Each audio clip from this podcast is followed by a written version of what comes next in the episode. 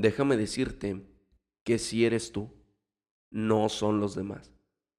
Uno no puede elegir si las demás personas actúan de tal o cual manera.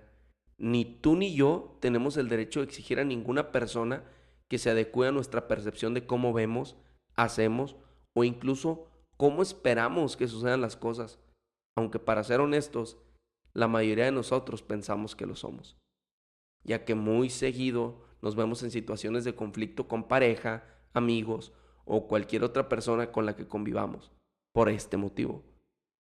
La forma en que somos, llamada personalidad, no es más que una suma desarrollada por nuestra crianza y nuestras experiencias a lo largo de la vida, la cual tiene una clave, es la palabra nuestra, porque así es, nuestra vida, nuestra cultura, nuestras experiencias, nuestros gustos, etc.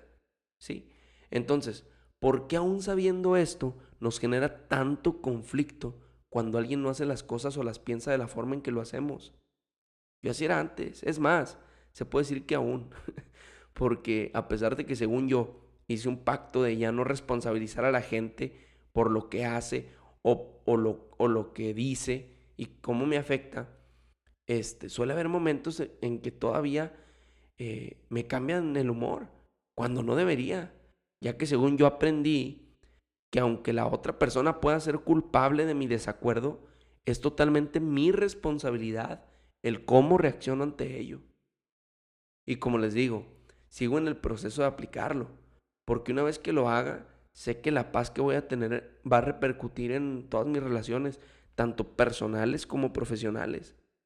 Y me va a quitar del tablero una pieza que no hace nada más que estorbar, porque obviamente a nadie le sirve andar por la vida molestando o molestándose con otras personas por lo que hizo esa persona, o por lo que dijo, o por lo que piensa. Solo recordemos que en el momento en que permitimos que una acción, palabra o pensamiento de alguien más nos afecte, es cuando de verdad le damos el poder a ello para que nos cambie el humor, ya sea que nos enoje, nos ponga tristes o incluso alegres, porque los halagos también son peligrosos, ¿eh? no nomás las críticas.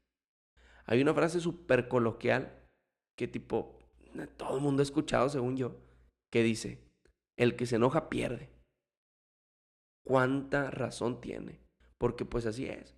A final de cuentas, si a ti te molesta el ideal de otra persona, esa persona lo va a seguir teniendo. Como por qué tendrías tú que condenarte a lidiar con ello cuando es tan fácil darte la vuelta y simplemente no convivir con esa persona. Suena bonito, ¿no? Lo fácil, como le dije. Es lo fácil y es lo que mucha gente hace o cree que debería hacer. Lo que no es fácil, pero según entiendo debiese ser lo correcto, no sería alejarte, sería aprender a vivir, a convivir más bien con ideales, dogmas, valores, modales o cualquier cosa diferente a tu personalidad o a tu contexto, porque al final del día, qué hueva una vida sin contrastes, ¿no? Imagínense todos iguales. O sea, no habría no habría emociones, no habría, no habría ese factor humano que, que, que, le da sabor a, todo lo, lo, que somos, a todas las relaciones eh, personales que tenemos, pues. Este. Muchas gracias por haber escuchado el podcast. La neta es que estaba bien atorado con, con, con este guion. Duré una semana haciéndolo, como vieron ahí en las historias de Instagram, pero, pero pues salió.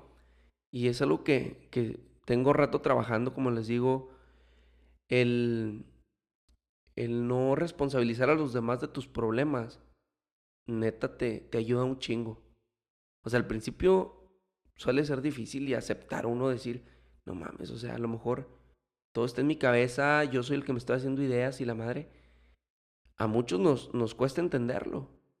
Pero, como les digo, es un proceso y cuando lo entiendes es como que se te, te liberas, te liberas de un chingo de, presión y, de, y de, de, enojo y de cosas así, de frustraciones que traes. Y no es como que yo tuviera las más grandes del mundo, sé que hay raza con verdaderos problemas y que aún así sale adelante y mis respetos, la neta. Pero espero que esto que, que, te, que te conté en este capítulo te sirva, que a pesar de que a lo mejor ya seas una persona que ya lo sabía, que ya lo trabaja, pues que sea un recordatorio. Este, que sea un recordatorio. No se les olvide que a final de cuentas lo del podcast para mí es como sacar lo que pienso y, y es una perspectiva. Yo sé que a lo mejor voy a, a escuchar un capítulo de estos en 10 años y voy a decir, ¿qué pedo conmigo? Está diciendo puras mamadas, pero pues es mi perspectiva ahorita, a lo que yo soy, a lo que yo vivo, a lo que he vivido. Eh, muchas gracias por escucharlo de nuevo, ya sea en Spotify o Apple Music, perdón, Apple Podcast. Eh, si te late, compártenos tus historias o simplemente cuéntale a alguien y dile, hey, chécate este podcast ahí, a ver qué rollo. y nada, eh, déjenme sus DMs en Instagram si les gustó y nos vemos la próxima semana si es que no me atasco, pero creo que, creo que lo voy a intentar. Y no, es más, no creo, sé que lo voy a intentar, pero no sé si me vaya a salir. Muchísimas gracias, yo soy Luis Silvestre y nos vemos la próxima Cueva del Pantera. Hasta luego. Ah, y disculpen por la voz. Ando ronco, ando saliendo de, de una gripe y por eso se oye así como tenebrosa. Hasta luego.